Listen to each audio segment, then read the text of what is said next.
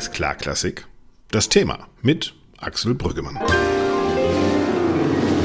Und ich sage herzlich willkommen bei einer neuen Ausgabe von Alles klar Klassik, dem Podcast des Liz Moon Centers der Bertelsmann Stiftung. Ja, ihr wisst es, wenn ihr uns hört, es gibt uns übrigens schon seit über anderthalb Jahren, wenn ihr uns regelmäßig hört, dass wir unser Ohr gern an der Basis haben, wie in der letzten Themenausgabe an der Basis der Kirchenmusik, aber dass wir natürlich auch mit den Movern und Shakern der Klassikszene gerne reden. Und heute sind wir tatsächlich in den Führungsetagen der Opernhäuser zu Gast. Ich habe zwei ganz besondere Gäste. Beide führen sie Regie, beide leiten sie inzwischen ein Opernhaus. Die eine kommt aus den Niederlanden, der andere aus Norwegen und beide arbeiten momentan in Wien. Die Rede ist natürlich von Lotte de Beer. Sie ist Intendantin der Volksoper in Wien und von Stefan Herheim. Er ist der Intendant am Theater an der Wien. Und wer verstehen will, warum wir Oper brauchen und welche Form und Strukturen die Oper der Zukunft haben wird, der sollte mal nach Wien kommen, denn hier gibt es drei komplett unterschiedliche Modelle von Oper. Natürlich ist da die altehrwürdige Staatsoper, das Haus am Ring. Die wird geleitet von Bogdan Rosic und ist nicht wirklich experimentierfreudig, sondern ist so das wirkliche Grand Théâtre, das, wo die Touristen natürlich sehr gerne sind das, wo man auch mal hingeht, um sich zu zeigen, um zu sehen und gesehen zu werden. Und dann gibt es das Theater an der Wien, eben von Stefan Herheim. Das ist gerade im Umbau, in der Sanierung, liegt wunderschön gegenüber des Naschmarktes, aber jetzt wird in einer Halle, in der Halle E im Museumsquartier gespielt. Es ist ein Stagione-Haus, das ganz anders funktioniert. Herheim kann einzelne Produktionen komplett frei bestücken mit Dirigentinnen, Dirigenten, mit unterschiedlichen Orchestern und natürlich mit Regisseurinnen und Regisseuren und Sängerinnen und Sängern. Und dann gibt es die Volksoper eben von Lotte de Beer, ein ebenfalls sehr traditionelles Haus, das durch Lotte de Beer jetzt einen Wandel erfährt und eine Art Neudeutung. Wenn man das von außen betrachtet, scheint es ein bisschen so, als würde die Volksoper das werden sollen, was wir in Berlin als komische Oper kennen. Aber da ist Lotte de Beer noch auf dem Weg und es wird spannend zu sein, wo sie da am Ende rauskommen wird. Ich habe lange nachgedacht, wie ich diese Interviews stückel, ob ich da zweimal zwei Teile draus mache, habe mich jetzt aber entschieden. Wir hören erst das Interview mit Stefan Herrheim, dann das mit Lotte de Beer, das ich auf Englisch geführt habe und wir hören hier schon mal ganz kurz rein. Es geht unter anderem darum, wie Lotte de Beer in New York mit Menschen, mit denen sie sonst vielleicht nie zusammengetroffen wäre, im Theater geweint hat. I was standing in a line on, on Times Square with two women who were going into the same show, and they, they wore Make America Great Again hats. We would probably not find each other on any topic. But we went into the same show. We sat there. And at the end of the show, I had tears running over my cheeks. I was crying ugly. And I looked over and I saw these two women, and they were also crying. We had this experience together, and we would never have thought so of each other. But this show knew how to communicate to, to all of us, and that is something that a political party with a nice organized party could never do. Lotte de Beer und zwei Trumpisten und alle weinen als Menschen über die Kunst der Berührung im Theater. Das ganze Interview mit Lotte de Beer könnt ihr dann hören nach ungefähr einer halben Stunde hier im Podcast. Jetzt besuchen wir erst einmal Stefan Herrheim in seinem Übergangsbüro. Ich bin mit dem Fahrrad hingefahren. Zum Glück ist das nur ein Podcast und kein Video. Ich war voll aufgelöst in Schweiß, habe mich aber dann irgendwann gesammelt und hier ist es jetzt auch. Unser Gespräch über den Sinn, die Notwendigkeit und die Schönheit der Oper in unserer Zeit. Erstmal herzlich willkommen. Dankeschön. Herr Herrheim. Jetzt, wo wir schon zusammensitzen, habe ich mir gedacht, reden wir doch mal über das Große und das Ganze. Äh, momentan steht ja immer wieder in Frage, warum machen wir dieses Theater eigentlich? Also Corona gab es, wir sehen, das Publikum kam erst nicht, jetzt kommt es doch wieder. Und irgendwie scheint es so zu sein, dass viele Häuser sich so grundsätzliche Fragen stellen. Erreichen wir mit Theater überhaupt noch Gesellschaft? Das ist die Frage, wer Gesellschaft ist und wer sind wir in dieser Hinsicht. Und ich glaube, das ist genau das Problem unserer Zeit. Da gibt es äh, viele Missverständnisse beziehungsweise auch Resignationen, die lebensgefährlich sind, auch für die Demokratie, wie wir wissen. Mhm. Und ich glaube, da äh, sucht genau Theater diesen Anschluss und macht vielleicht etwas scheinbar Irreparables, wenigstens für den Moment wieder spürbar, nahbar und äh, ja, baut ein paar Brücken auch zu unserer Bedürfnisse, unsere wirklichen Bedürfnisse, äh, gerade um Gesellschaft zu definieren. Aber ist das nicht nur eine Behauptung, die wir schon immer haben? Natürlich. Also Theater stärkt Demokratie. Wie, wie, machen Sie das fest? Also als Intendant oder auch als Regisseur? Es geht nicht anders, weil es einfach ein, ein, ein, ein Wen erreichen Sie da überhaupt? Naja, zunächst mal erreichen wir einander mhm. und leben dadurch im Spiel, spielend wie Kinder, wenn man so will, etwas naiv betrachtet, aber ganz im Geist des Schillers auch. Wir leben uns ja gegenseitig Leben vor und äh, spiegeln einander und stellen uns Fragen, die ganz relevant sind für das Dasein. Und äh, das in diesem Miniatursetting äh, überträgt sich ja dann hoffentlich auf ein Publikum und dadurch entsteht eben ein ein Diskurs, ein gesellschaftlicher, den ich äh, für, für maßgeblich halte, um überhaupt noch irgendwie mich zu spüren, auch in diesem Kontext. Aber wer stellt sich da eigentlich noch die Fragen? Also ich sehe das zum Beispiel, also ich sehe, mm, es gibt eine Generation, das ist sozusagen die sterbende Generation, die sehr gut vertreten ist im Theater. Das sind die älteren Leute, die auch gerne wahrscheinlich äh, so ein Theater als letzten Ort der Sicherheit haben wollen. Ja? Und dann gibt es die letzte Generation, die sich selbst so nennt, die das Spektakel eigentlich längst auf die Straße verschoben hat. Die, also ich weiß nicht, wenn Sie Greta Thunberg fragen würden, was willst du mit einem Theater einen Monat? Ich weiß gar nicht, ob die sagt, das brauche ich, sondern die sagt, ich habe doch die Straße, was soll ich mit dem Theater? Ich glaube, Theater kann man nicht so äh, reduzieren oder runterkochen auf, auf, auf einem Feld oder eine gesellschaftliche Realität hinunter. Und wir wissen, wir wissen ja auch, in unserer Zeit ist sozusagen die, die, die Realität, die Wirklichkeit manchmal künstlicher als die Kunst selbst. Äh, und ich glaube, das würde, würde auch eine Frau Thunberg unterschreiben sofort, die sich ja wirklich in kafkaeskesten Zuständen befindet und das auch sehr theatral und wirksam, weil eben offen, ehrlich, direkt emotional äh, kommuniziert. Überhaupt, ne? Also egal, ob wir jetzt jemanden wie Donald Trump nehmen oder Putin oder tatsächlich die letzte Generation oder einen grünen Politiker oder einen roten Politiker, Politik, Aktionismus hat ganz viel vom Theater gelernt. Die Inszenierung ist dem Theater vielleicht auch ihre stärkste, seine stärkste Kraft geklaut worden, weil heute jeder sich inszeniert, weil wir in einer Gesellschaft des Spektakels leben, in der das Spektakel der Bühne sich erstmal wieder neu definieren muss? Ja, und das äh, setzt auch gewisse neue äh, Voraussetzungen, glaube ich, für unsere Arbeit. Mhm weil äh, wir eigentlich auch selbst uns nicht reduzieren können auf ein Verständnis dessen, was wir sind und was wir machen und tun, sondern das muss sich von Mal zu Mal, von Werk zu Werk, von Konstellation zu Konstellation immer wieder neu bewahrheiten.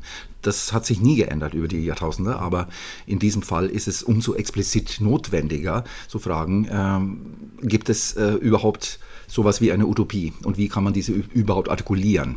Ja, ähm, ich glaube nach wie vor sehr stark an diese Unmittelbarkeit des Theaters und die Unmöglichkeit quasi wegzuschauen, wenn man sich auf diese diese Gemeinde einlässt, die Theater nun mal bildet und die auch eine Kunsterfahrung ermöglicht, hat man zunächst mal äh, eine Stimme, die äh, die, die, äh, ob sie gehört wird oder nicht, ist ja letztendlich auch eine Frage des Einzelnen. Insofern ist das eine, eine paradoxe Angelegenheit, weil das Theater nach wie vor ein Freiraum eigentlich gesellschaftlich öffnet, den es sonst nicht mehr gibt, nämlich wo jeder sich selbst auch letztendlich überlassen wird, um diese Tatsache, wir entscheiden, was Realität ausmacht, entscheiden kann. Aber im Kollektiv, ja. Und ich muss hingehen. Ne? Also im Gegensatz zu dem Spektakel, das ich in der Tagesschau kriege oder dem Parteitag oder was weiß ich was, muss ich ja erstmal meinen Hintern in dieses Theater setzen und Teil der Gemeinde werden. Und kann mich dem auch sehr schnell entziehen. Ja, ja genau. Genau, ich kann mich entziehen. Weil es, setzt nämlich meine volle Aufmerksamkeit voraus. Ja, genau, es damit es überhaupt eine Umfrage in Österreich sind, glaube ich, nur 50 Prozent der Österreicherinnen und Österreicher nutzen öffentliche Kulturangebote. Das heißt, die Hälfte einer Gesellschaft finanziert zwar Theater mit, hm. auch als Selbstverständlichkeit hm. irgendwie, hm. Ähm, aber benutzt es gar nicht. Hm. Ist das etwas, wo Sie auch als Intendant sagen, die brauche ich eigentlich gar nicht, weil es ist gut, dass wir diesen Raum haben überhaupt und der wird auch akzeptiert? Oder ist es der Anspruch, doch auch alle Menschen zu erreichen durch Theater? Wir, wir stecken immer eine Hand aus und wollen natürlich per se etwas Allgemeines äh, erreichen. Und wer da zugreift und die Voraussetzungen für hat, ist natürlich auch immer wieder Thema in den Stücken selbst. Ja, das ist ja eben äh, auch die subversive Kraft dieses Theaters, irgendwie Fragen zu stellen, um eben unsere Wirklichkeit nicht irgendwie zu akzeptieren. Ja?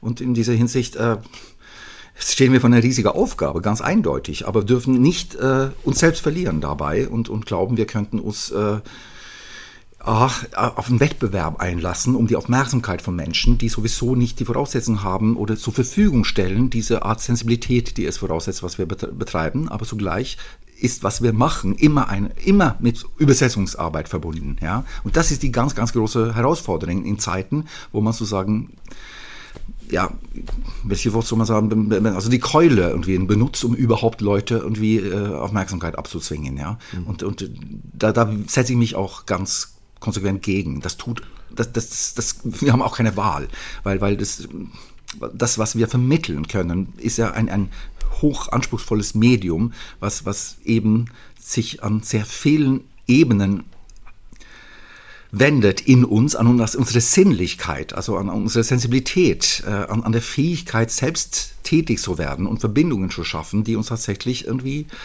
ja, ein, ein Stück weit ähm, so, so, so, so gegenwärtige Mit, Mitmenschen. Vielleicht entdecken Sie auch was Neues, ne? Also die, die, Anstrengung, überhaupt ins Theater zu gehen, als positive Energie zum Beispiel. Oder was Sie sagen, ähm, wenn ich Ihre Inszenierung angucke, auch etwas Lyrisches, Sinnliches wieder zu schaffen in einer Welt, in der Überrumpelung stattfindet. Wenn wir mal kurz zurückgehen, diese, diese, Theatergeschichte hat sich ja, also Aktionskunst und Theater sind ja immer weiter verschmolzen. Also ähm, ob das ein Schlingensief war, der dann sogar eine eigene Partei gegründet hat, wo Kultur und Realpolitik mit Chance 2000 oder wir haben jetzt äh, die, die, die, Partei, die Partei in Deutschland, eine Satirepartei, wo, wo Kultur und Politik wirklich eins geworden sind. Ist das etwas, was man vielleicht wieder entflechten muss, wo man auch sagen muss, die Kultur hat sozusagen sich eingemischt in Politik und Realpolitik gemacht und diese, diese beiden Grenzen, Kultur und Politik, vermischt und wo Sie sagen, jedenfalls sehe ich die Inszenierung, die Sie machen, dass Sie sich wieder zurückbesinnen und auf etwas Lyrisches, auf etwas Ästhetisches, auf etwas Sinnliches, die Kraft der Sinnlichkeit im Theater neu definieren? Ja, also wir machen ja Musiktheater. Ich habe das Haus auch extra in dieser Hinsicht umbenannt und äh, unterscheide mich diesbezüglich auch ganz radikal, glaube ich, von äh, anderen Theaterformen, die eben über die, wie soll ich sagen, Rhetorik, über die Rationalität der Sprache und damit auch das Medium, mit dem wir quasi auch Wirklichkeit gestalten im Alltag. Mhm. Also wir versuchen ja quasi eine das ist eine ganz andere musikalisch-metaphysische Dimension, die berührt wird und die tatsächlich emotional äh, den Menschen erreichen kann auf einer Ebene, die für mich nach wie vor radikal in Opposition steht zu dieser Reduktion auf tatkräftige politische ähm, äh, Vergegenwärtigungen von äh, heutigen Problemen, die wir sowieso auf dieser Ebene nicht gelöst bekommen anregen können und unbedingt müssen. Und das tut ja auch das Musiktheater definitiv, keine Frage. Aber eben auf einer Ebene, die uns eigentlich befreit von etwas, äh, was, was äh, für mich ein, eine, eine, einen Zwang ausmacht in der Realität. Und deswegen wirklich eine Option darstellt. War ja aber auch eine, eine Tendenz im Theater lange, ne? also die Realität auf die Bühne zu holen, um das Jetzt wird ja auch immer wieder hinterfragt. Also, haben Sie in Bayreuth auch gemacht, ne? mit einem Parsival, wo Sie sozusagen pro Aufzug dekliniert haben, gewisse Zustände der deutschen Seele oder sowas. Ne? Also, ähm, also sie, sie holen ja auch Zeit auf die Bühne. Also Vergangenheit, Gegenwart und es hörte auf, glaube ich, im Parlament, ja, also, also im Jetzt. Ähm, gehört schon auch zu dieser Kunst dazu, oder? Selbstverständlich, aber ähm, für mich geht es viel stärker, also Oper ist per se eine Zeitmaschine, wenn man so will, mhm. und äh, versetzt uns, wenn man so will, in, in Vergangenheiten, also in, in anderen Zeiten, in uns fremden Zeiten was aber eine sehr romantische Vorstellung davon ist, meines Erachtens. Und eigentlich geht es ja darum, dass wir frühere Zeiten in unsere Gegenwart holen und uns etwas, ein Prozessvergegenwärtigung. Also die, die Vergegenwärtigung per se von Zuständen ist das Thema und setzt eben Zeit und Raum in dieser Dimension frei, wie eben im Parsifal, wo es natürlich gar nicht darum geht, irgendwie ein realistisches Abbild, sondern ein kollektives, eine, eine kollektive Idee von etwas, was identifikationsstiftend war, mhm. aber eben sich selbst in Frage stellen muss, damit es überhaupt als, als, als Phänomen stattfindet. Die Vergegenwärtigung von Zuständen. Was, können, können wir das konkretisieren? Also was für Zustände interessieren das Theater da gerade? Sind das Verfass, Verfasstheitszustände einer Gesellschaft? Sind das Mechanismen einer Gesellschaft? Sind das Machtstrukturen? Was, von, was interessiert Sie an? Welche, welche Strukturen kann man im Theater besser darstellen als in einem Buch, in einem Essay, in einem Sprechtheaterstück? Na, man kann immer wieder nur einfach versuchen, aus höchst unterschiedliche idealistische Perspektiven äh, die Frage äh, nach, nach dem Menschen per se zu stellen. Ja? Also haben wir überhaupt die Voraussetzung. Kleiner geht's nicht, genau. Kleiner geht's nicht, ja. Aber deswegen sage ich, das ist von Mal zu Mal und das macht es eben auch so faszinierend, völlig anders zu beantworten. Ja? Und das schafft eine Flexibilität, eine Flexibilisierung des Geistes, ja, eine Offenheit gegenüber Modelle, ja, Gedankenmodelle, Voraussetzungen überhaupt Realität gemeinsam zu definieren. Ja? Und das war jenseits eben von Ideologie, sondern eben aus einer idealistische Haltung heraus, im Glauben, im Vertrauen, wie auch immer, auf die Voraussetzung des Menschen tatsächlich Verantwortung zu nehmen für seine äh, schöpferischen Prozesse. Ja? Und dann auch Theater als Raum, was in der Gesellschaft ja auch oft nicht mehr möglich ist, in dem Scheitern erlaubt ist, in dem, in dem es geht Annäherung ja per se ums Scheitern an sich, ja, mhm. die ganze Zeit. Das ist ja, was diese Dramen eigentlich auch darstellt, ja. Weil es der einzige geschützte Raum ist, in dem wir auch scheitern dürfen, oder? So ist es.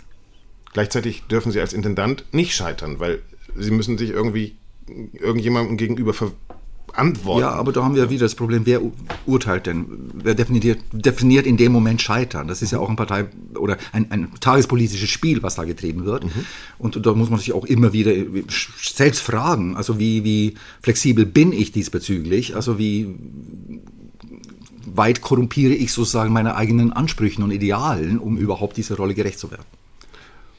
Merken Sie denn, dass es da Erwartungen gibt, wo Sie sich korrumpieren würden? Also was sind die Situationen, wo man als Theatermensch, der genau für diesen Raum steht, für einen geistigen Raum in einer Gesellschaft, in dem experimentiert werden kann, in dem gescheitert werden kann, in dem äh, der Mensch an sich als großes, als großes Rätsel erstmal auf die Bühne kommt. Ähm, wo sind denn die realen Einflüsse jetzt als Intendant, nicht als Regisseur, wo Sie merken, ah, da wird vielleicht doch was anderes von mir erwartet und da lasse ich mich nicht korrumpieren. Also wo, wo sind die Widerstände? Wo sind die Erwartungen? Sind das Auslastungszahlen? Sind das Finanzierungsbehauptungen? Was, was, was sind da so die, die Grenzen, wo Sie sagen, oh Mann, da will ich mich aber nicht korrumpieren lassen. Das ist mir jetzt auch mal scheißegal. Ja, scheißegal ist mir eigentlich gar nichts. ähm, das wäre, glaube ich, auch nicht die richtige Haltung, sondern es geht tatsächlich darum, dass man manchmal äh, auch sehr viel Geduld haben muss und natürlich auch Kompromissbereitschaft zeigen muss. Mhm. Weil oft sind ja irgendwie die Sachen, worüber man gelegentlich verzweifelt, ein Riesenvorteil andererseits. Ähm, gerade also was unsere kulturpolitische Auftrag betrifft zum Beispiel, den gibt es eigentlich so gar nicht verfasst, steht auch nicht äh, ansatzweise in meinem Vertrag drin. Also gerade was Auslastung oder, oder Programmierung des Hauses betrifft. Und ich glaube, das ist ganz gut so. Das gibt uns eine Freiheit oder beziehungsweise auch die Verantwortung, selbst zu definieren, welche Nische wir da zu füllen haben. Und da stehen wir relativ klar da, insofern, dass wir das zuletzt und jüngst etablierte dritte Opernhaus dieser Stadt ist, was mit einem Stagionebetrieb auch ganz eindeutig eigenwillige äh, Setzungen finden muss und, und auch äh, ins, 16 Jahre lang jetzt auch unter Beweis gestellt hat. Äh, der, die Schattenseite davon kann dann gelegentlich plötzlich werden, dass, äh, dass der Rechnungshof sozusagen plötzlich eigentlich unsere kulturpolitische Auftrag bestimmt. Ja, weil, weil so eine Aussage dann über Auslastung irgendwie äh, in eine tendenzielle Richtung geht, die eigentlich überhaupt unserer Warnung nicht entspricht, äh, muss man sich tatsächlich die Sache stellen. Und da bin ich in, in Dauer Austausch eigentlich, auch mit, äh, mit unseren politischen Trägern. Ja auch gar kein Theater Weil, das ist ja etwas, was sich auch momentan gerade ändert. Genau. Ja. Und, und, Sie wollen ja auch kein Theater, das leer ist. Also Sie wollen, auch als Theatermacher wollen Sie ja kein Theater, was leer ist, äh, per se, oder? Werner Krötz hat gesagt, nichts ist so traurig äh, wie eine norwegische Pizza. Das wäre wie ein halbleeres Theater. das ist sehr schön. Piotr Wischai hat gesagt, er macht die besten Pizza in Südpolen. Also von daher, vielleicht gibt es hier noch irgendwie eine Pizza-Connection. Aber dafür ist Wien, also das finde ich jetzt so als, als Deutscher, der in Wien ist, ähm, ganz interessant, gerade in dieser Konstellation. Es gibt diese Staatsoper, ja, also dieses historische Haus, das, das mit seinem Repertoire auch eine große Tradition und Geschichte hat und das sozusagen die großen Namen verpflichten muss, was auch ein Anlaufpunkt natürlich für Touristen ist und so weiter und so fort. Dann gibt es die Volksoper, die auch gerade in einem Umbruch ist, die diese Idee von Volkstheater versucht neu zu definieren, auch vielleicht neu zu suchen, in Anlehnung an das, was in, in Berlin in der komischen Oper vielleicht passiert ist. Und dann gibt es, wie Sie gesagt haben, das Stagione-Theater, das Theater an der Wien, gerade im Umbau, aber mit Perspektive wieder äh, einzuziehen in das alte, dann renovierte Haus. Sehen Sie das auch so, dass, dass Wien mit diesen drei Opernhäusern eigentlich so ein, so ein Vorzeigemodell sein kann, wie drei unterschiedliche Opernsysteme auch funktionieren können? Auf jeden Fall. Also die Bundestheater haben ja diesbezüglich einen viel klareren politischen Auftrag. Äh, das ergibt sich selbst. Äh, und äh, da stehen wir sozusagen als die, die radikale Alternative dazu. Und das ist ja auch der Grund, weswegen ich letztendlich hier bin. Als, als Intendant bin ich ja nicht aufgrund meiner großen Erfahrungen als Manager geholt worden, sondern eben, weil ich auf 20, 25 Jahre Theatererfahrung zurückblicke als Regisseur, der auch entsprechende Bedürfnisse hatte, ein Haus künstlerisch zu prägen mit meinem eigenen Handschrift, aber auch mit Ansprüchen, die ich andere Menschen, Kollegen, äh, Gleichgesinnten, Mitstreiter irgendwie zur Verfügung stellen will. Und die finde ich hier tatsächlich wenigstens grundsätzlich von der Struktur dieses Hauses vor. Äh, und das rettet uns vor sehr viele Probleme, die heute in, im, im großen äh, Repertoirebetrieb äh, vorhanden sind und die für mich auch immer schwieriger wurden, überhaupt zu akzeptieren als Künstler. Mhm. Das heißt, wir müssen uns auch über Theaterformen in Zukunft Gedanken machen, mhm. ob wir uns das noch, ob das noch Theater sind, die einer schneller werdenden Welt gerecht werden können, mhm. dass wir in Theatern mehr Flexibilität, zum Beispiel aus dem Stagione, ja, Flexibilität können. ist auch ein gefährliches Wort in der Hinsicht. Das wird auch immer wieder missverstanden. Mir geht es um eine, eine sehr bewusste und vor allem relevant zu kommunizierende, funktionierende Kommunikation über Verhältnismäßigkeiten. Und wenn ich A sage, muss es ein B und C geben. Und das äh, empfinde ich oft sehr, sehr schwierig und heute überhaupt nicht mehr so selbstverständlich. Obwohl wir meinen, sehr genau zu wissen, was Theater bedarf und ist, ist es ja eine Sinnsuche, die etwas öffnen muss. Und wenn wir überhaupt nicht mehr in der Lage ist, jenseits der Selbsterhaltung als Betrieb Kunst zu buchstabieren und gemeinsam in eine Form zu bringen mit lebendigen, fragenden Menschen zusammen, dann haben wir eigentlich unseren Auftrag verfehlt. Und darum geht es mir, diese Räume zu öffnen und aktiv äh, mit äh, Gleichgesinnten zu betreten, um letztendlich auch eine ein, eine Öffentlichkeit einzuladen zu diesem Diskurs, zu dieser Hinterfragung des Seins. Aber da spielt die Struktur eines Hauses schon auch eine Rolle, oder? Absolut, also Sie ganz sind flexibel, indem Sie sagen können, wirklich, ich will diese Oper machen hm. und dafür suche ich mir die oder den Dirigenten, Dirigentin, die Sängerin, die Sänger. Das ist ja etwas, es ist ja meist auch umgekehrt bei mir und das ist genau auch ein Luxus, den ich habe, weil ich eben nicht als Repertoirehaus sagen muss, jetzt brauchen wir dringend den Verdi und eine Trovatore, weil die auch so lange im Spielplan nicht vorhanden waren. Mhm. Sondern ich gehe ja viel mehr irgendwie auf Menschen zu, die mich interessieren, die eine Stimme haben, die ein, ein, eine Ästhetik, eine Definition von Theater gefunden haben, wo ich sage, hier bei uns würden wir uns gerne auf dieses Experiment einlassen. Was wäre dafür das richtige Stück? Und, und äh, da haben wir eine riesige Freiheit. Die nehmen wir uns auch. Die ist auch angreifbar, insofern, dass da kein eigensinnig oder sofort erkennbares herkömmliches dramaturgisches Prinzip aus der Spielzeitprogrammierung entsteht. Aber ich glaube, über die Jahre, wie wir jetzt auch erst unsere zweite Spielzeit dann präsentieren werden im Mai, ergibt sich auch eine ganz klare Säulenstruktur sozusagen, wo man erkennt, was eigentlich das Prinzip ist, was wir hier verfolgen. Das, heißt, das ist eine Kontinuität zu schaffen für das eigentlich nicht kontinuierlich aufrechtzuerhalten, der Theaterprinzip. Aber das ist interessant, weil das auch bedeutet, dass man beobachtet, dass viele Häuser durch die Struktur gezwungen werden, etwas zu machen, deren Sinn, dessen Sinnhaftigkeit vielleicht gar nicht mehr gegeben ist. Ja? Das entfremdet vor allem die Kunst regelrecht. Mhm. Ja? Und das, darunter habe ich ja in Anführungsstrichen sehr gelitten, auch als, als Freiberufler, der zwar an fantastischen Adressen und eigentlich wählen kann, an welchem Haus ich gehe, weltweit, um ein, ein Stück zu machen. Aber wenn ich dann nach zwei Jahren Planung und einer Abgabeprozedere ankomme und merke, hier weiß ich überhaupt nicht mehr, warum ich überhaupt geladen wurde, um dieses Stück zu machen, ja, in einer Konstellation, die auch gar nicht mehr richtig so stattfindet, weil man inzwischen sehr flexibel eben umgeht mit dieser Idee, Ensemble, wer singt was, wer dirigiert, wie kommt was zusammen, wie wird auch so eine Produktion letztendlich disponiert komponiert aus der Konsequenz einer, einer künstlerischen Vision heraus. Da gibt es sehr viele Widersprüche, die, die, die schwer zu vertreten ist, äh, meines Erachtens. Äh, aber darauf guckt ja auch kein Mensch. Alle gehen ja davon aus, ein Künstler kriegt die optimalen Bedingungen und hat ja jede Chance, sozusagen sich unter Beweis zu stellen. Aber das stimmt nicht, weil Oper ist ein gemeinsames Projekt und braucht eben diese größere demokratische Idee, um sich selbst überhaupt gerecht werden zu können. Und diese Treue und Konsequenz zu verfolgen, ist eine, eine riesige Aufgabe. Und ich glaube, da sind wir tatsächlich beim Kern des Problems. Ne? Also, dass, dass es so ein sich selbst erhaltenes System gibt, äh, in dem ganz viel gemacht wird, weil es immer so gemacht wurde oder eben, wie Sie sagen, weil die La Traviata doch noch äh, schon so lange nicht mehr drauf auf dem stand auf dem Spielplan. Und wenn Sie dann äh, als Regisseur schon oft nicht mehr wissen, warum habe ich das vor zwei Jahren eigentlich gemacht, dann fragen Sie mal die zweite Geige, ob die das noch weiß, was die da abends eigentlich macht. Ja? Und ich glaube tatsächlich, das ist etwas, ähm, worüber wir auch reden müssen und wo, wo, wo auch viele deutsche Theater, also gerade diese Repertoire-Theater, sich ehrlich machen müssen und sagen müssen, ob diese Struktur überhaupt noch zeitgemäß für eine Gesellschaft ist, die viel flexibler geworden ist, die viel mehr eigentlich sich an, an der Sache orientieren sollte, denn an der Struktur. Also wäre schon ein Plädoyer auch von Ihnen, wenn ich das richtig verstehe, zu sagen, man darf schon mal diese Strukturen hinterfragen, ob sie uns nicht starr machen in der, in der künstlerischen Sehnsucht wirklich wirken zu können und das sagen zu können, was wir für den Moment gerade für richtig halten? Absolut. Und wie gesagt, auch hier gilt mein Fokus eigentlich jedes einzelne Projekt und sagen, es muss sich, was wir tun und wer wir sind, bewahrheitet in der jeweiligen Auseinandersetzung und das Ergebnis, was ablesbar wird, in einer offenen Kommunikation mit unserem Publikum.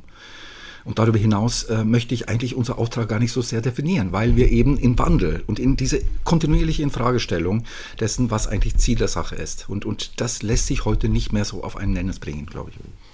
Als Sie hier gekommen sind nach Wien, was waren denn so die Strukturen, die Sie geändert haben? Also äh, wir haben ja schon mit Ihrem äh, künstlerischen, wie heißt das nochmal? Programmchef. Programmchef äh, geredet, genau. Äh, Programm- und Kassendirektor. Ja, und Kassendirektor, das ist noch viel wichtiger. Jetzt sind wir wieder bei Strukturen, genau.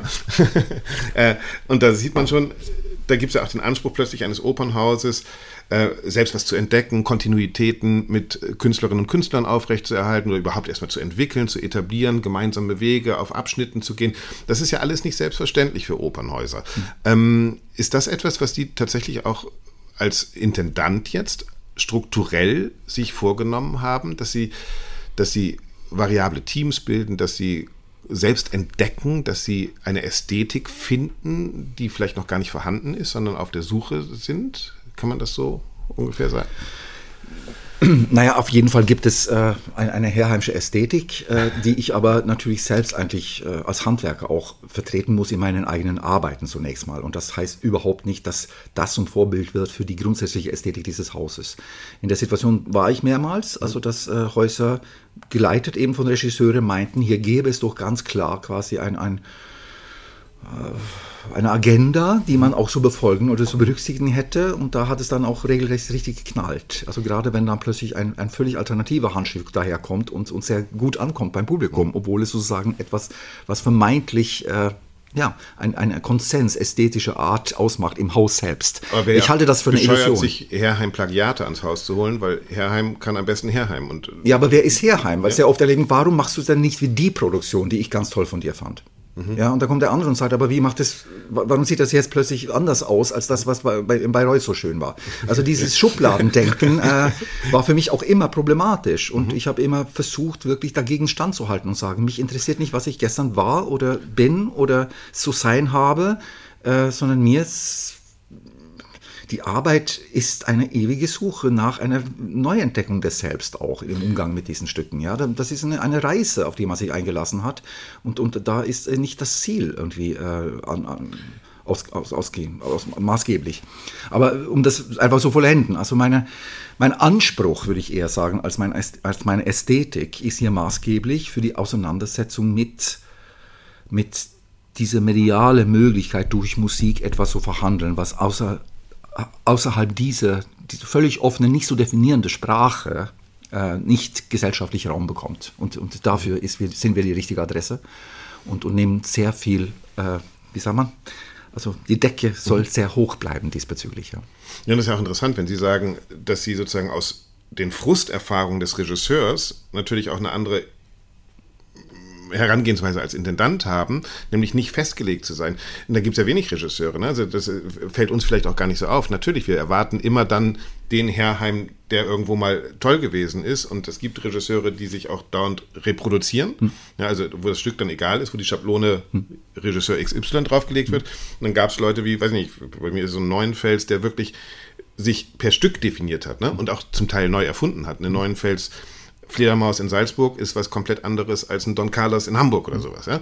Ähm, ist das etwas, wo Sie auch als Intendant merken, ich muss diese Freiheit zulassen und gleichzeitig müssen Sie aber ja auch in Dialog treten mit diesen Regisseurinnen und Regisseuren, die kommen. Ne? Naja, aber das, was uns ernährt, sage ich mal, das, was uns legitimiert und begründet und jedes Alibi auch liefert, äh, ist ja die Vision der jeweiligen Künstler, die wir engagieren für dieses Haus. Wir sind wir, wir, wir sind ja eigentlich per se nicht existent. Ja? Wir bilden Voraussetzungen für die Ermöglichung eines Potenzials. Und, und das gilt es einzuladen und äh, wirklich auch so, so aufzunehmen, ja? Äh, zu verinnerlichen und, und den Betrieb dafür verfügbar zu machen, zur Verfügung stellen zu lassen, zu motivieren diesbezüglich. Also mit einer geistigen Flexibilität, die sich auch im handwerklich uns auf also völlig neue Herausforderungen auch bietet natürlich, gerade wo wir jetzt mit der Neuaufstellung der Intendanz mit mir an der Spitze und wie jetzt mit, mit Halle E zum Beispiel. Das ist eine wunderbare, in sich äh, sehr kohärente Angelegenheit. Insofern, dass wir das Haus sowieso in gewisser Hinsicht neu erfinden müssen. Das tun wir jetzt an einem Ort, wo wir mit ganz anderen äh, Voraussetzungen äh, konfrontiert sind. Äh, den Spielbetrieb aufrechtzuerhalten, das grenzt uns sehr ein und setzt auch Grenzen für alle Künstler, die wir eingeladen haben. Aber diese Konsens, diese, diese, diese Bindung, die wir sozusagen aufgrund unserer Möglichkeiten gefunden haben, also dass wir überhaupt da zum Beispiel jetzt eine feste Arena mit einer Kuhkastenbühne, wenn man so will, mhm. hat, äh, wächst ja aus einer, einer Not heraus. Also da, da bestehen einfach Begrenzungen, die wir nicht überschreiten können. Sonst sind wir nicht mehr in der Lage, einfach ein, ein Publikum einzuladen, in dem Maße, wie es uns notwendig scheint. Ja? Mhm.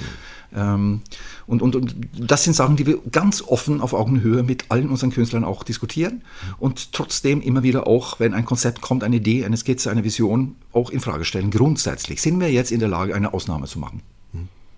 Also Theater erstmal als Gefäß, in dem ganz viel möglich ist mhm. und in dem auf Fantasie eingegangen werden kann, was ja oft nicht mehr getan werden kann. Gibt es Momente für Sie jetzt in Wien schon, wo Sie sagen, wow, damit habe ich nicht gerechnet? Also bei mir zum Beispiel äh, am Theater an der Wien war das Unerwartete für mich der größte Moment, seit Sie Intendant hier sind, war das Ende der Kinderoper ausgerechnet. Ja? Also lustigerweise war das so ein Moment, da habe ich das einmal war das, äh, es ging um ein sterbendes Kind, ja, äh, wo Erwachsene und Kinder zusammen und ich auch mit meiner Tochter in diesem Publikum saß und seit langer Zeit nicht mehr einen so fast kitschig ergriffenen Moment hatte, wo ich meiner Tochter plötzlich erzählen musste, what the fuck ist da gerade passiert? Da ist ein Kind an Krebs gestorben, dann bin ich rausgegangen und ich wurde als Vater total herausgefordert, etwas zu debattieren, wo ich erstmal gar nicht darauf vorbereitet war, aber was unglaublich, was mir gezeigt hat, Kunst kann mich zwingen, etwas zu tun, was ich sonst nicht machen würde. Ja? Das war für mich der stärkste Moment aller Premieren im Theater an der Wien, weil, weil es etwas wahnsinnig mit mir gemacht hat. Und das wäre vielleicht nochmal, um den Kreis zu schließen, wo, wo haben Sie diese Momente gehabt, wenn wir fragen, wofür brauchen wir dieses Theater? Glaube ich, für solche Momente vielleicht, ja. Die Überwältigungsmomente, Hilflosigkeitsmomente, ähm, Überforderungsmomente, sind das die Momente, für die Sie auch arbeiten? Auf jeden Fall. Aber es ist interessant, dass Sie das hervorheben, weil das war eine Debatte künstlerischer Art, aber auch in der Art, wie wir das kommunizieren wollen, intern, gerade äh, wenn wir diese Säule Familienoper neu aufstellen. Und da war auch mein Argument immer wieder im Kern eigentlich zu sagen, ja, aber diese Idee von Familienoper ist viel, viel mehr als einfach nur eine Genre oder eine Altersgrenze oder eine Marketingansage, äh, mhm. sondern es ist tatsächlich der Versuch zu sagen, Familie verpflichtet, Familie bindet, Familie gibt auch diese Sicherheit. Spannt ein Netz, in dem wir tatsächlich viel mehr auffangen können, als wir uns sonst gerne zumuten oder, oder zugestehen. Ja? Und, und in diesem Sinne äh, ist, ist, ist mein Ansatz für Amal auch wirklich zu sein, äh, weit jenseits dessen zu gehen, was erwartet wird, aber ohne sozusagen die sinnliche äh, Erfüllung. Äh, also die wollte ich in keinster Weise äh, jemand nehmen. Ja, das soll eine Verzauberung bedeuten, die aber tatsächlich uns mit etwas konfrontiert, was, was uns auch zwingt, gemeinsam äh, die Frage zu stellen, äh, was, was heißt hier Rezeption überhaupt? Und ist das nur für Erwachsenenoper auch möglich? Ich sehe mich in dieser Hinsicht immer als Kind, ehrlich gesagt, und auch immer selbst als Zuschauer. Äh, das, da, da, da mache ich eigentlich keine äh, so radikale Trennung. Wie es auch, die Frage kommt ja immer, für mhm. wen machen Sie das? Mhm. Ich muss ganz ehrlich und egozentrisch sagen, äh, ich mache das für mich, weil das es... Ja, aber letztendlich arbeite ich ja, um mein Leben zu erfüllen. Und das passiert eben nicht, wenn ich mich auf mich selbst zurück ziehe und reduziere, sondern eigentlich immer nur in einen äh, kontinuierlichen Austausch, äh, der, der mich auch von mich selbst befreit, nämlich gemeinsam dieses Projekt zu stemmen und dadurch irgendwie meine Voraussetzungen auch äh, und meine, ja, mein Horizont einfach grundsätzlich irgendwie weiter zu ziehen. Bleibt die letzte Frage doch nochmal. Was ist denn der Idealzustand, warum ich in Ihr Theater kommen soll? Was, was wollen Sie mit mir machen? Was, was meine Glotze, mein Fernsehen, der Politiker nebenan mit mir nicht machen kann? Ja, ich möchte Sie natürlich anregen, äh, etwas äh, wahrzunehmen, was Sie vergessen haben vielleicht oder gar keine Möglichkeit mehr hatten, seit längerer Zeit überhaupt äh, zu berücksichtigen. Ja? Ein Bedürfnis, eine emotionale äh, eine seelische Angelegenheit, ein, einen Prozess in Gang zu setzen, der tatsächlich äh, grundsätzlich äh, eine, eine Möglichkeit bei sich für einen Moment lang anzukommen und, und neue Voraussetzungen zu schaffen, äh, nach außen zu treten. Und zwar in eine hoffentlich konstruktive, hoffnungsvolle Art und Weise, weil äh, allein sein ist traurig. Danke. Ja, was soll ich danach noch sagen? Allein sein ist traurig. Schön, dass wir hier zusammen waren. Vielen herzlichen Dank. Schön. Stefan Herrheim. Ich glaube, viele spannende Gedanken für mich. Einer der spannendsten in diesem ganzen Gespräch schon die Idee, dass unsere Häuser nicht immer der Idee der Kunst dienen, sondern dass die Kunst ganz oft den Strukturen der Häuser folgen muss. Und das ist mit Sicherheit ein Phänomen, an dem viele Intendantinnen und Intendanten derzeit arbeiten. Noch viel größer ist die Struktur in Lotte de Beers Volksoper. Wir haben es gehört, als neuen Generalmusikdirektor hat sie Oma Meyer-Welber mitgebracht. Und wenn man das Ganze aus Wien betrachtet, es wird heiß gekämpft um den Kurs des Hauses. Viele Traditionalisten der Volksoper schauen mit Skepsis auf das sehr diverse Theater, was Lotte de Beer da veranstaltet. Andere feiern sie ab dafür und allein das ist schon ein Beweis, dass Oper heute durchaus noch für Debatten sorgen kann.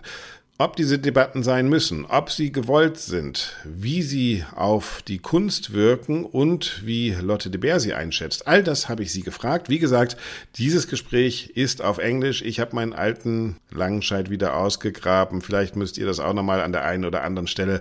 Aber wir haben gedacht, wenn wir in die Tiefe gehen wollen, dann lieber in einer Sprache, auf der ein tiefes Gespräch dann auch möglich ist. Hier also unser Gespräch mit Lotte de Beer. Aber stopp, eingeleitet wird es mit einer ganz besonderen Intro, nämlich von Moritz Eggert. Der hat gerade eine Uraufführung am Theater an der Wien, eine Oper über Verschwörungstheorien.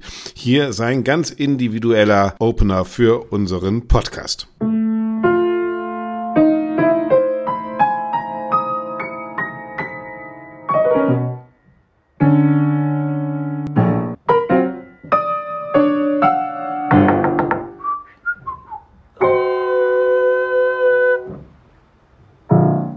Actually, I'm here for quite an easy question. Why are we doing all this, this opera in our time? Why are you doing it? What do you think are people interested in? Why should they come? Why do you do all this work, all these fights, all these struggles for opera? Um, I think it's one of the rare moments in our modern society where we have a shared experience with people of our community or people people even of other communities where we come together and we have an emotional experience that is about the things in life that really matter either the things that scare us or the things that we adore or the things that we miss um, or the or our hopes our dreams our fears. And because it's sung it communicates on a direct more abstract and more universal and a, a emotional level. More real than life? Yeah, absolutely. Um, because I guess. But then it's fake. If it's more real than life, it's fake, isn't it? Yeah, but fake and real. I mean, what is what? Uh, then we come almost to King Lear. Uh, when when is reality uh, more played than a play?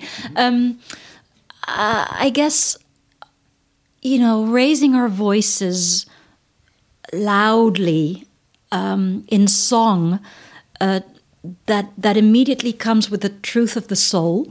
And I think when we're talking, we can we can mask the truth. We can can pretend everything's fine. Um, But when we're dancing and singing, we, we connect to something that is that is just there. Is the difference between reality and truth? Zwischen Wahrheit und Wahrhaftigkeit in German, perhaps? Ja, in German. Auf Deutsch klingt das noch besser. Absolut, ja. What I see in difficult times, as we are having now, we coped with this stupid COVID thing. Now we have this horrible war uh, in Ukraine. Um, what I see is people seem in these difficult times to go to concerts, to art, to entertain themselves because the reality is so difficult for them. It's so hard for them. And normally, I don't know how you see it, but I see it. My love to opera or to arts is always because it's the mirror I have to work by going to an opera. I have to be confronted to, yeah, as you say, existential questions love, hate, death, whatever. Um, but most people right now, I think, come to the opera to forget mm -hmm. our world. Do you see this experience as well? Absolutely, and I think that um, that when times change, art changes, and that's a great thing. And I think what you describe the mirror function, the shock function, the accusatory function of art is something that we probably both grew up with um, because one has to comfort the disturbed and disturb the comfortable. We used to be the comfortable. Our society seemed to be so going in a right direction. We became ever more enlightened. There was bungee jumping to have a risk, yeah. Exactly. So we came to the theater to be shocked, to be taken out of our comfort zone. Right now, holy hell, we're scared, we're we're disturbed, we're locked up, um, and and therefore, first we want to we want to be embraced by poetry, by art, by beauty. We want to be entertained. We want to laugh together at the absurdity of our times. And art has always had both sides. I don't think that um, that we can be pretentious enough to think that now, in our times, in our modern times, entertainment and art should be separated. I think that's actually a big mistake, and it was a a movement that happened. Um, in the uh, yeah in the, in the, in the last yeah, decades yeah. and i think the fact that entertainment becomes a very important element of art again is nothing dangerous. It's great. It's a, we just have to make sure that it doesn't become hollow entertainment. But how do we do that? Because i think what happened in the last 10 20 30 years is that for example politics the reality the wirklichkeit has uh, stolen creativity show uh, inszenierung whatever from theater if you look, and it is not just Donald Trump, it's not just uh, Vladimir Putin, it is as well every party in Europe celebrates their party parties as, as, as real events. What is left for theater if the reality is already a play? That's a very deep one that is that is hollow entertainment. That is that is um, smoke and mirrors. We have to go back to why are we telling stories? Um, we we have to to go back to this to this truth um, and to to instead of selling like a snake oil salesman a version of the truth um, we we have to tell our important stories and reach out to not just our Zielgruppen, but but to everyone, but to, but to humanity. Um, a good example. I'm, I'm sorry, it's it's a huge. Humanity is lots of people, actually. it's lots of people. Yes, it, it it sounds a bit grand, but I had this experience. Um, I I was in New York. And I was going to a performance by Simon McBurney, a monologue on stage, which is about our our relationship with possessions and how we destroy the world because of it and how we could live differently. Basically about but all the themes that that that, that matter right now. And I was standing in a line on, on Times Square with two women who were going into the same show, and they, they wore Make America Great Again hats. This was before the, Donald Trump was still um, president, exactly. And I thought I couldn't be further away from these people. If I would have a discussion with them now, we would probably not find each other on any topic. But we went into the same show. We sat there. And at the end of the show, I had tears running over my cheeks. I was crying ugly. And I looked over and I saw these two women, and they were also crying. We had this experience together about. They human beings as well. they are. And uh, we would never have thought so of each other. But this show knew how to communicate to, to all of us. And that is something that a political party with a nice organized party could never do. But I think we really for that have to reinvent the idea of theater a little bit, don't we? Or is it still the old idea of the 80s, 90s? As you said, we, we expected different things from theater. And if you see a house like Volksoper, I mean, it's the opera of the people. Um, it's, it's, it's, it's really, the idea is exactly what you said, to be open for everybody, for humanity. But you try to redefine it because times have changed. We discuss gender, we discuss sex, we discuss all these things differently than we did 20 years ago. But fortunately, there seems to be, especially in Austria, um, a real debate about it. People fight for the institution and what it is supposed to be. How would you judge on that? It's a great fight because um, because we're we're fighting so hard because it really means something to us. So in Holland, I could probably have done this and nobody would have noticed because people don't care about their arts institutions. They don't come and they don't care. Um, here, people are in the in the metro and they see the color of their opera house and it enrages them or, or they love it. And um, they have an idea of how operetta should be played and that it's their genre and that their grandfather used to go and their father used to go and now they want to go they want to see the same thing. Um, I have I, I do think that we need to distinguish between the people that go to the Facebook page uh, on internet and write their very sour reaction sometimes it's not more than five people writing 220 reactions and people believe that everybody is saying this. And also the people it's always a question about loudness no? That's what we exactly. learn in politics as well. It's, it's again inszenierung yeah? Yeah. Then there's the people who come who buy tickets who make our great uh, sales numbers at the moment and who have loud applauses and big laughs, but maybe don't post some sour notice on Facebook. And then there's the people who don't have a voice at all in this debate, and those are the people who haven't found us yet, who, but who might come if if we continue in this change. Probably the most important, actually, aren't they? Well, let's say that everybody is equally important, but yes, they're probably no, the majority. So yes, they're very important because to connect with them would also really um, mean that we actually become more uh, uh, um, uh, a real partner in the in the debate with the people's opera, the, the, with the people. Yeah. Because that's what I think that uh, people who don't use the office of culture, whatever that is, it could be a museum, it can be a theater, they still are part of the deal. We pay for it because we are citizens of this country and we as a country, we as a people find art is important. Whether I use it or not, it's good to have. So I think it is the duty of an opera house as well to at least show you don't have to have these people here, but you have to show them it's good that you still afford that we can be free, that we have a space for failure, that we have a space for debate as we do it, and we are there with all our emotions. So, do you think that this happens right now? That all these discussions about the Volksoper and the way of mm, orientation of the Volksoper is actually a proof for society how important a house can be? I, th I, think much more happens than just this debate. I find the debate super narrow because actually you can boil the debate down to people saying, in Wien soll alles bleiben so wie es ist. And we are saying, well, actually, we don't believe that. Um, what I think is important is that um, that we've initiated um, an U30 ticket for everybody under 30. For 12 euros, you can come to the Volksoper whenever you want. And you know what? People are buying tickets.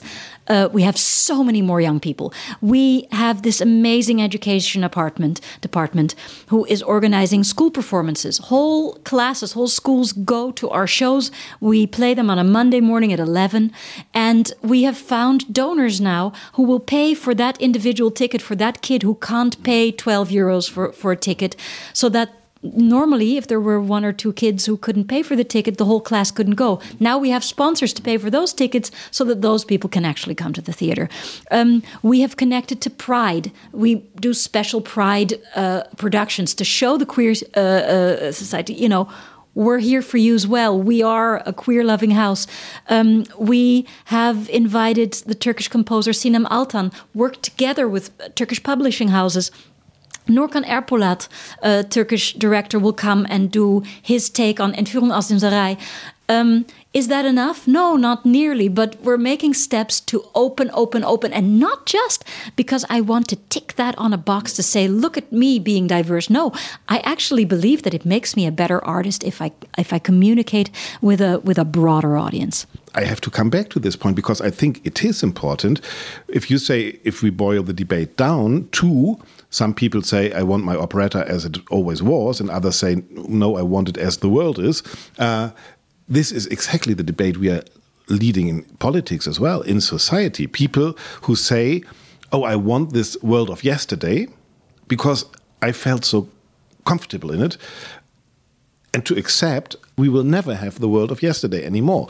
So I think the debate is not just an statistical one. And if you boil it down, it even more shows that you debate something we should debate in society, but we are not able to do anymore. Mm -hmm. And and there I'm with you. If you see these people with "Make America Great Again" and you cry about the same things, then this is what will never happen in a talk show of Anne Will or of I don't know what, but it happens in theater because there these people sit next to each other. So my question is, how do you explain to these people that we can't have a theater of the world of yesterday because the world has changed? You absolutely don't. You use the methods of the theater to to to to let them feel that. Um, I think that as a director of this opera house, it's my um, it is my task to build bridges between those who were already here and those who weren't yet, who, who might still come. Uh, we call it the bridge between nostalgia and utopia. Uh, both are important. So, if nostalgia is something that a big part of my audience embraces, let's have a ball. Let's bring nostalgia in. Let's use nostalgia, and let's let's um, let's use that to wrap up a beautiful Trojan horse that can open and and spectacular as well. Yeah. Yes, exactly, and, and it's spectacular that that that brings in the the the, the ideas of the tomorrow of of, of the dreams of the utopia, um, and and sometimes it's also sometimes you're having a very very divided talk about something and then when you see something, you think, oh, actually, we share exactly the same opinion. We just didn't know it. For instance, our Fledermaus production. Um, I, I, got so many audience members say, "Don't touch our Fledermaus! How dare you? We've been playing this for the last our years. Fledermaus. Our Fledermaus, exactly." Um, now I know that the Fledermaus that has been 50 years on the Spielplan has had 20 different versions, and so it was a kind of a soup version that that was was still there.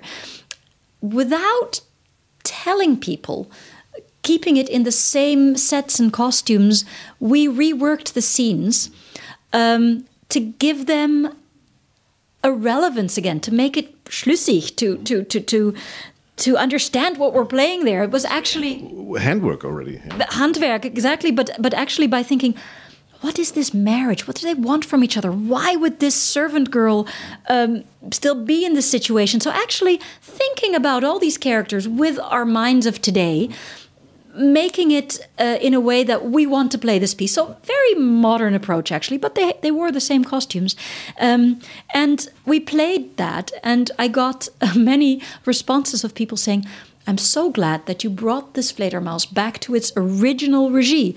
I don't know the original release. It's gone lost in the last 50 years. But apparently, this new approach that we had looked like this is how, how it was meant to be. So sometimes nostalgia and utopia uh, can come together in one thing. Yeah.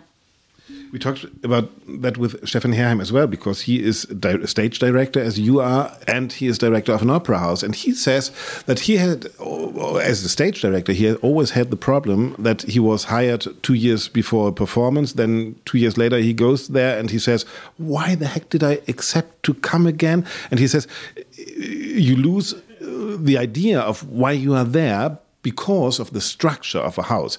We didn't play a Carmen for 10 years, so we have to play it Carmen. Oh, this tenor hasn't sung a big role last year, so he has to sing Otello this year. So, um, do you feel that as well, that our institution, which you are leading now as well, is cutting on flexibility and freedom of creativity?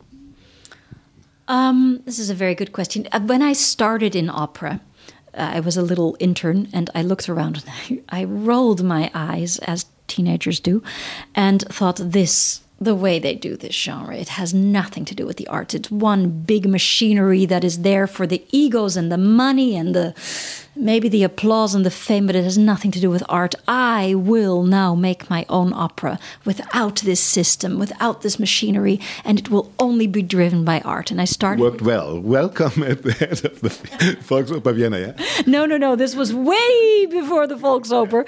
I did this modern opera where we would do everything differently. And we had 10,000 pro- of problems every day where we hit into a wall where I thought, ah, that's why they do it. Ah, now I understand. So a lot of the machinery makes sense. But of course, the machinery um, is like this Frankenstein, where the, the, the monster takes over, and suddenly, yeah, yeah. instead of um, the machinery is enabling the art, the art is feeding the machine, and you that is that is a, a, fight because the machine is so heavy. You need this heavy machine.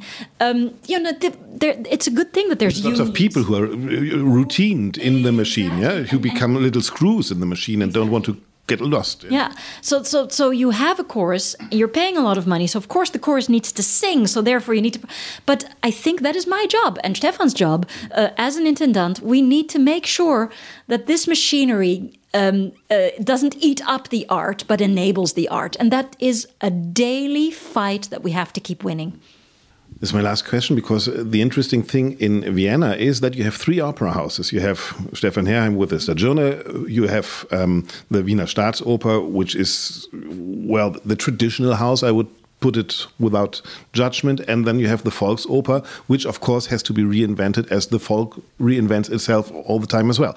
So it's three complete different models of opera house. How do you see your own house within this structure? Yeah, I don't think it has to be a negative fight at all. I think it's great that um, you know when you're in a in a in a Einkaufszentrum, then the shoe stores are usually located in the same corner, so that if you need shoes, you go there if you're in the world and you want to go see the best opera, you come to Vienna because we have three really great opera houses. So I'm not worried about the quality of the other houses. You buy flip flops, you can buy sports shoes, and you can buy Piet shoes. Yeah. exactly. So I'm happy that the Staatsoper takes the function of doing the big repertory with the big stars. Um, I don't have to do that. I'm very happy that the that the Theater an der Wien works with people who are flown in for a specific production. Um, they can do relatively unknown titles with with um, specialist orchestras and choruses. Um, I don't have to do that. Um, I am a real ensemble house with all rounders who can sing, act, dance, um, have something to say, collaborate. Um, and I am the people's opera, um, meaning I communicate in a very direct way in four different genres um, uh, operetta, opera, musical, and dance, which means of all those genres, I can pick out exactly the right uh, two pieces per season that that have something to say for people of today by people of today. The people's opera. I am the people's opera. Who can say that? Thank you, Lotte de Beer. You're very welcome.